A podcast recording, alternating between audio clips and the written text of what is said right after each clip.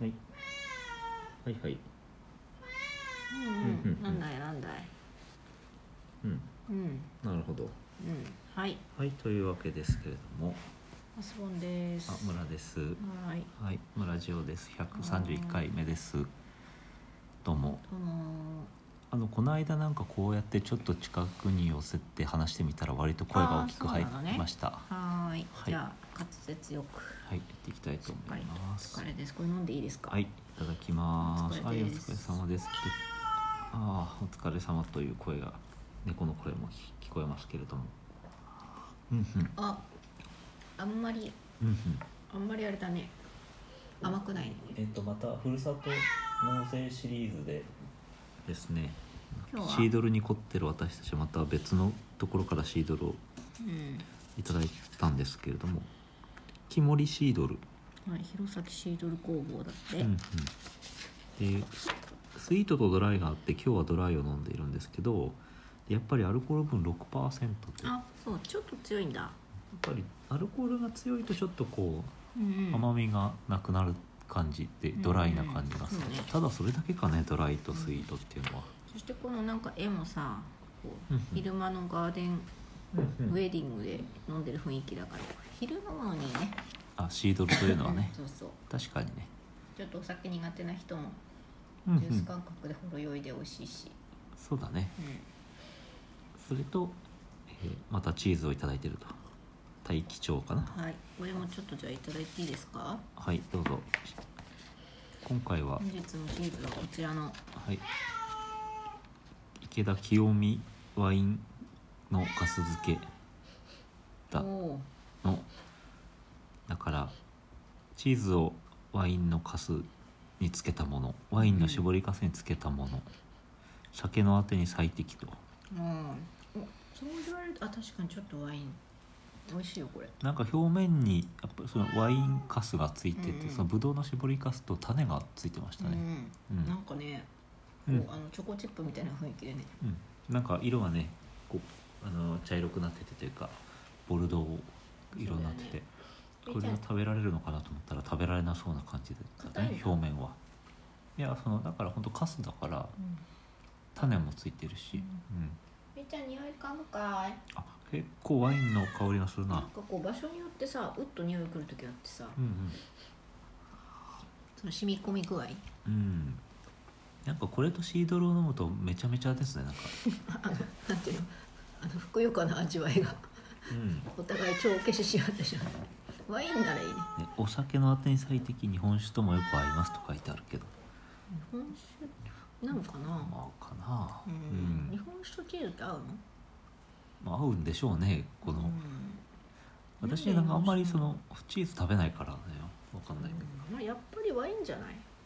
うん、変な 変な話ですけどだったらワインのかす漬けにしなくてもいいよねうんワインを飲むんだからうんとうんうんあでもなんかぐだぐだ言っている今最後うんうんあの酒粕日本酒の酒粕の味もし たから、うんうん、何の話あのねまあ、相性はいいのか、うんそういうものとそう、そうそのワインっぽいとこもあるけど、うんそうでもないとこもあり、うんうんうんわかりましたありがとうございました、は今度このカビカビカビカビてるのがカビねカビ系がいいカでビすのがね食べたい今度、うんそうだねでもこれでセミハードタイプっていうことで私はもっと硬い方がいいのでこのハードタイプのああこサラれダにね削って食べたりって書いてあるようなものをこうちまちまスライスしてかじるっていう方が好きかなああなんかすごい薄くあそうそうそちょっとでなんかうっともう、うんう、うん十し分みたいな、ょっぱい感じのうんはい、はいおすすめのはいふるさと納税がありましたら教えてくださいはいさてお腹がすくような話をしてますけどもそういえば前回の配信の時に配信をした後にうんうまいまあ、その自分でも聞いてみようかなと思って、まあ、配信する時はね聞きますけど、うんあの配信した後にうん一回聞こうかなと思ってその前にラジオトークのアナリティクス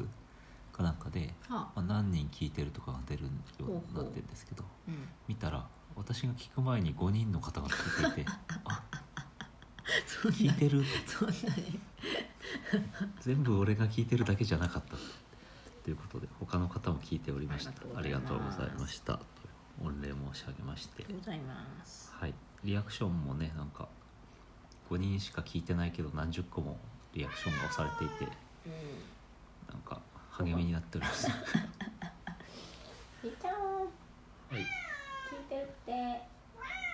聞いてますはい、そんなこんなで残りもう時間は半分になってしまったんですはけいど、気になる何か話題今日をは気になるネットニュースをあのほらヒーローものってあるありますよね「なん鬼か滅の刃」とかもああ流れ行ってると思うけヒーローどものなのどうせヒーローものでしょだってなんか主人公強がい戦ったり強いやつが戦うんでしょ悪いやつとう、んで勝つんでしょっうんていうヒーローものっていつの時代もうんやっぱりあの王道ですよねうそんな中で、まあ、映画のねヒーローの映画とかあると思うんですけど、んああ最近なんかあんのネットニュースで見つけた記事ですが現実世界でも本物のヒーロー人の命を救ったセレブ12名というああ何それ映画記記事がありましたうんだから現実世界でもなんかそう映画の中のヒーローだけじゃなくて現実世界でもすごいいいことをしたんだという人が12人に書いてあるといううんうんうん記事でセレブうんセレブですねすごい金あるってことちょっといいかなとお願いしますはい思いまして紹介させていただこうと思いますあれなねんかあうし自分の後ろに猫がライアン・ゴスリングさんですねはいはいライアン・ゴスリングさんは、えーイギリス人ジャーナリストがタクシーにひかれそうになるところを防いだという、防いだえうーんまあいいけど私を掴んで止めてくれたんですってああよかったねうんあとか、りがとうございましたはい、またこの人は、えー絵画を盗もうとしたニューヨークのストリートで絵画を盗もうとした男性と絵画の持ち主である男性との間で起こっていた喧嘩を止めたというへ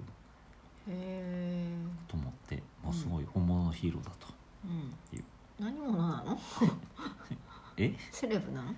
ライアン・ゴスリングさんは映画「君に読む物語」や「ララランド」などで知られる知られる俳優です、ああララランド見たわはい、へえあ本当に偉いんだ本当にちゃん本とやっ当てのヒーロローだったとあそうそういう意味ねそういうわかりましたはい特集ですはいグイネス・パルトロうん知ってーますあはいえー、なんだえー信号を無視して道路を渡ろうとしたところ車がやってきてお互いの道を譲り合いだったということがあって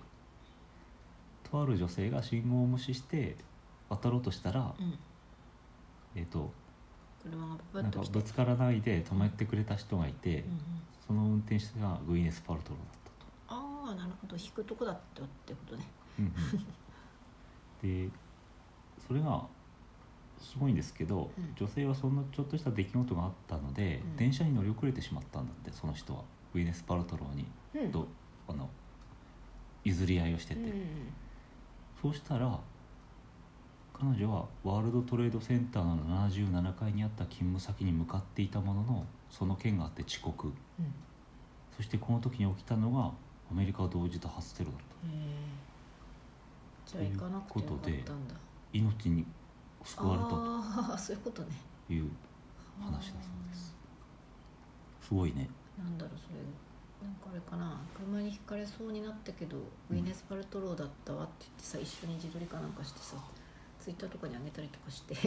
るうちに、うんそうそう遅刻して、うんうん、その時にいないで済んだって話なんだね、すごいねこれ映画みたいだうん、ね、うんなんか5分ぐらいで終わっちゃうけどねあその映画が、うんはい3人目ですはい本当のセレブがありますアメリカのビジネスマンの男性がポロね、うんあの競技ねうんうんの試合中に落馬し意識意識不明うん同じく試合をしていた誰かがすぐさま馬から降りて軍での経験を生かし彼を仰向けにし意識が戻るまでケアして助けてくれたおー誰誰ヘンリー王子、ああヘンリー王子ってイギリスのうん、2012年の話長男次男 ちょっとわかんない詳しくありませんあ男性は起きたら聡明な青い目が僕を見ていたんですとその時について語ったそうですあ、すごいですねーうんすごいですねっていうか軍の経験とかっていうのがすごいですね、うんすごいねはいはいブラッド・ピットおうブラピはいワールド・ウォー・ Z を撮影中に人助けうん映画の中で人間がゾンビから逃げるシーンとして700人のエキストラが走っていた時うんえー女性の一人が転倒うんでそれに気づいたブラッド・ピットがすぐに彼女を助けたことで、うんえー彼女は膝をすりむいただけで人々に踏まれず踏まれずに済んだと、うんよかっうん、いうたはいこここれのじシゅーンは映画にあんのかなと、はい、ないでしょうね あんのかなあったらすごいねケイト・ウィンスレットあああれだ「タタイイタタニニック」のあれだね助けられた人だねえーえーバージングループイギリスのバージングループのリチャード・ブランソン会長が所有するカリブ海の別荘に滞在中火事が発生ほえケイトはリチャードさんの母である90歳のイブさんを抱きかかえて助けたんだうすごいねうんうんそうですねデミ・ムーアもうデミムーはゴーストニューヨークの幻、うんチャーリーズ・エンジェルフルスロットうん素顔のままでとかねル同じく女優のニア・バルダロスと協力し合いうん男性の自殺を阻止なんか説得したのか18歳の男性が人生を台無しにした自殺しようと思うとツイッターで投稿したことがおう発ったんで、なほうえーデミ宛てにツイッターでメッセージを送ったんだってああファンだったのかなそれを見たデミが助けが必要かと尋ねうん必要だと答えたのでフロリダ当局に連絡、うんえーまあ、ホットラインに通報などうんして自殺をするすることなく保護されたと、えーよかったね、うんなんか助けてほしくて最後にデミムーアにメールしたのかな、半分説明したところで12分です